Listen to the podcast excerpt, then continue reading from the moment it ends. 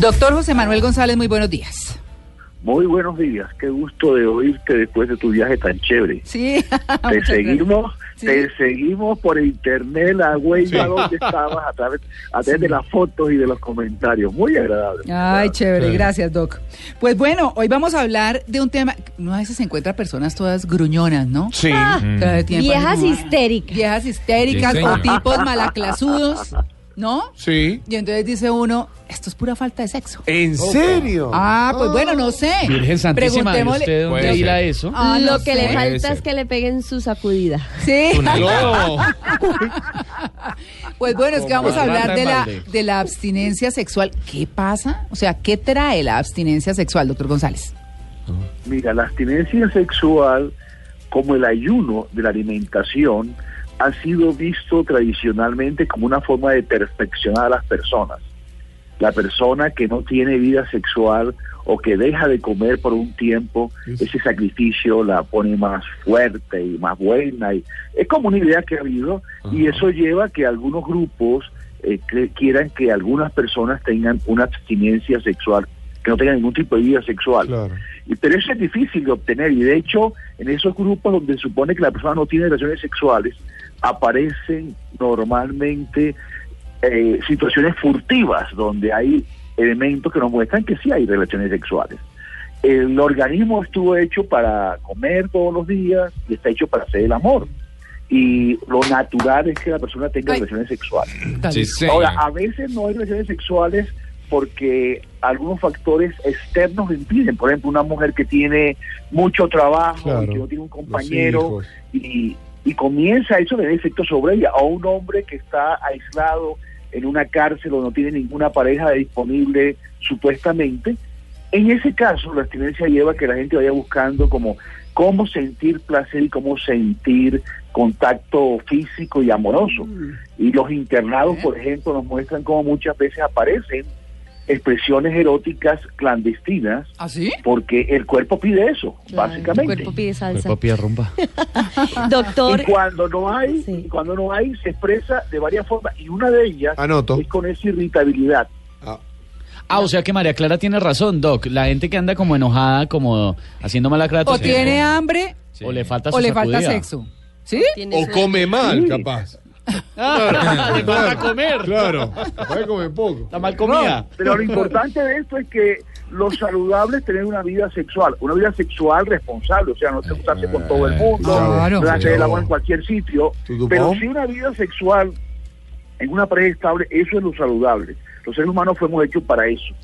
Ahora, eh, la abstinencia también lleva a cambios emocionales que pueden terminar en una enfermedad mental. Uy, Eh, de hecho, Freud en sus estudios habla de cómo la abstinencia puede llevar a la neurosis.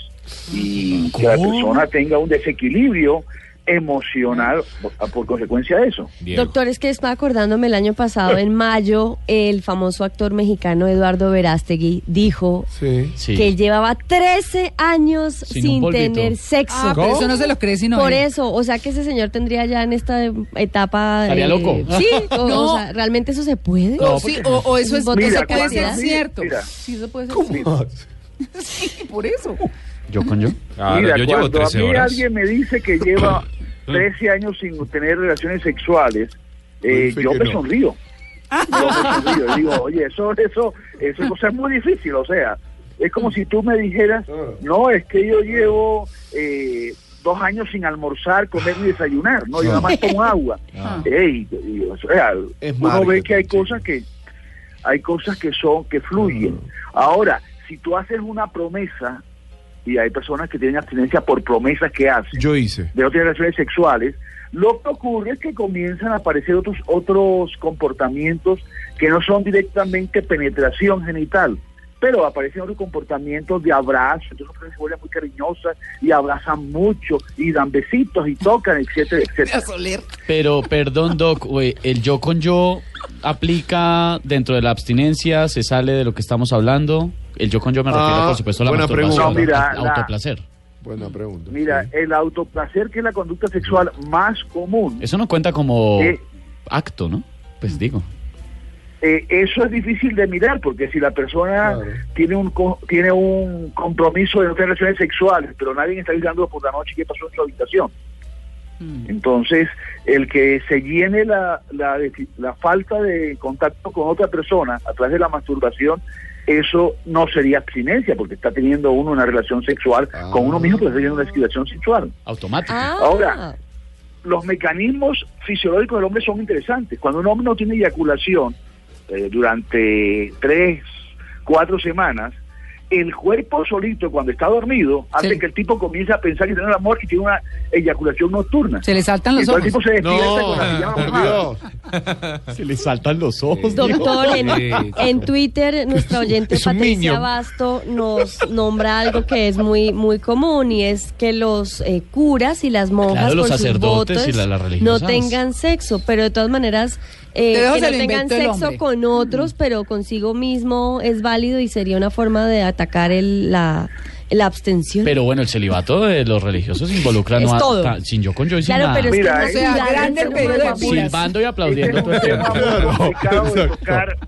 Y yo tengo Ecología. muchos amigos curas a quienes no quiero ofender, Claro. pero definitivamente yo estoy de acuerdo como muchas personas de la Iglesia Católica Mm. que los sacerdotes no sean séviles. No, o sea, se que la- la- hay muchas personas que están de acuerdo en que el sacerdote tenga una esposa y tenga su familia como le pasa al pastor judío o al pastor protestante Mm. o al o al sacerdote en otras religiones.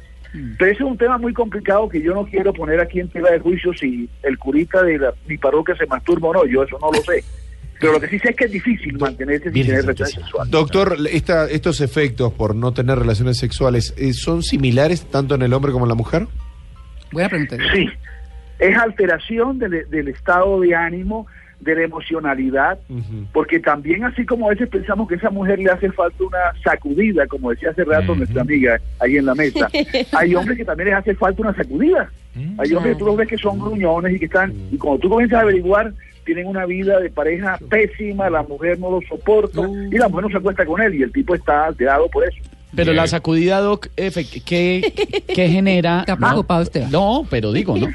La sacudida que genera preocupación por la sacudida, ¿verdad? eh, fisiológicamente en, en uno. Si uno está Descarga, pasando... mi amor, descarga. No, pero no sé, me imagino endorfinas, toda esta cosa. no claro. solamente no solamente hay una descarga orgásmica que es importante sino que también hay toda una sensación que acompaña eso de tranquilidad de serenidad cuando hay una excitación sexual y ¡pam! se dispara lo que hay, lo que hay es dentro del organismo una un cambio brusco entre el sistema nervioso autónomo simpático y el sistema nervioso autónomo parasimpático y eso genera placer eso genera una tranquilidad y descarga tensiones Mm. de hecho, hay muchas personas que asisten a consulta eh, sintiéndose esclavos o adictos a la masturbación y cuentan con muchas veces "No, es que yo me acuesto en la cama y si no me masturbo no me puedo dormir. Tengo que Ah. masturbarme para poderme descansar y poderme dormir. Como Eso dicen muchas personas adictas a la masturbación. Lo digo. Porque hay una descarga eh, emocionada y no solamente física, sino emocional. Esa es la parte simpática. No, porque él dijo eso. Bueno, claro, yo creo que yo creo que lo, lo importante para nuestros oyentes es que tengan claros que si no tienen ningún compromiso religioso a mantenerse eh, sin ninguna actividad sexual, eh, lo sano es que tengan una actividad sexual regular. Claro. Y esta actividad sexual puede mejorarse y puede facilitarse si la persona tiene algunas ideas claras para mejorar su vida sexual. Y aquellos oyentes que quieran tener algo al respecto, yo les puedo enviar con mucho gusto si me piden a arroba clínica del sexo, que es mi Twitter, arroba clínica del sexo. Si me piden, yo les puedo mandar un articulito donde cómo superar esas cosas que puede darle a la persona su eh, error de querer tener una abstención, un ayuno sexual. Doctor, y cuando la abstinencia no es por, por un tema de que no esté bien uno con la pareja o no tenga con quién, sino porque no dan ganas, ¿eso es normal? No tiene apetito. Si Sí, tú, si tú hay- me dices. Si tú me dices que no te dan ganas de comer, enseguida yo pienso que es un, un problema de apetito, ¿verdad? Sí, Claro. está enfermito. Y mucha gente va al médico porque no le provoca comer. Sí. Cuando a la gente no le provoca hacer el amor, hay una enfermedad que se llama disfunción del deseo sexual, es una enfermedad. Ah, pensé que era que De tenía hecho, te doy un poquito de información más grande. Lo normal es que una persona le den ganas de amor por lo menos una vez cada 15 días. Ese es el límite que se maneja en a Pero niveles eso es un extremo, decía 15 Está minutos, le creía Si la más. persona, No, está la persona pasa más de 15 días sin que le provoque hacer amor, ya hablamos de que tiene una tras- un trastorno, Claro. tiene una alteración sexual. Pero hay gente, Doc, que pasa tiene 15 otro. días sin ganitas. No. O sea, sin pensar Mira, siquiera, hay oiga, gente qué que va a sería. consulta porque lleva seis meses sin tener relaciones sexuales con su, en, en la vida sexual. Y el marido se queja y ya, ya lleva seis meses que no le provoca. Que no le dan ganas. Bueno, los boxeadores Sí, no le dan de, ganas, y más de de dos hecho- meses. Bueno, por lo menos en la casa no le dan dice, ganas. no, yo al principio lo hacía, o el hombre dice, yo lo hacía antes para complacerla a ella o complacerlo a él. Pero resulta que ya decidí que no, que si no me dañan no lo hago, y la pareja llega cuando hay seis meses, siete meses, un año sin tener relaciones sexuales. Eso se llama disfunción del deseo sexual. Me acordé de ese chiste que dice, en esta casa se hace el amor a las 8 de la noche, ¿con usted o sin usted? Eso está. para, y que- el tipo llegaba temprano siempre. Sí. para aquellas chicas que nos, Nunca llegaba tarde. para aquellas chicas que nos están escuchando, tenemos la autorización de dar el teléfono de Juan Carlos Solarte Sí, al aire, por favor. 322 ¿Por qué? Por ¿Por favor, qué? ¿Por qué? No, porque presto ese tipo de ayudas. de servicio, de servicio. Ah, se- servicio. nos salió terapeuta usted. Sí, no, para, no para que no estén locas por Lo he sido siempre, sí. Mm. sí. Bueno, Preocupado por la salud O sea, mental de las colombianas. Exacto. Dadivoso, eres un hombre dadivoso que colabora con las personas que se sienten incómodas. Exacto. Claro, pero Dadivoso. doctor, Exacto. entonces quien tenga o sufra de abstinencia sexual, digamos que su pareja le diga, no es que no quiero, no es que no quiero, no es que no quiero, una de dos, o está enfermo o tiene otro. O no le gusta. Bueno, a veces lo que está pasando es que la persona está enferma, pero otras veces que hay infidelidad. Y eso es difícil porque eso también es una cosa furtiva. O sea, la gente no dice que tiene infidelidad así porque así. O sea, la actividad sexual furtiva es muy común cuando uno no ve actividad sexual en una forma regular. ¿ve? Bueno, ahí tienen. Entonces sí hay razón en la gente que dice que, uy, pero es que. Hay que batirlo. Sí, Para señor. Ay, sacudirlo, sacudirlo. La expresión que me encantó. Ah. fue la tuya que la que dijiste. ¿Cuál? A esa señora le hace falta una sacudida. Eh, Claro. Que le pongan los pelos de punta. Sí. Que la vida la despeluque. Un feliz día, Doc. Bueno, pues, hasta luego.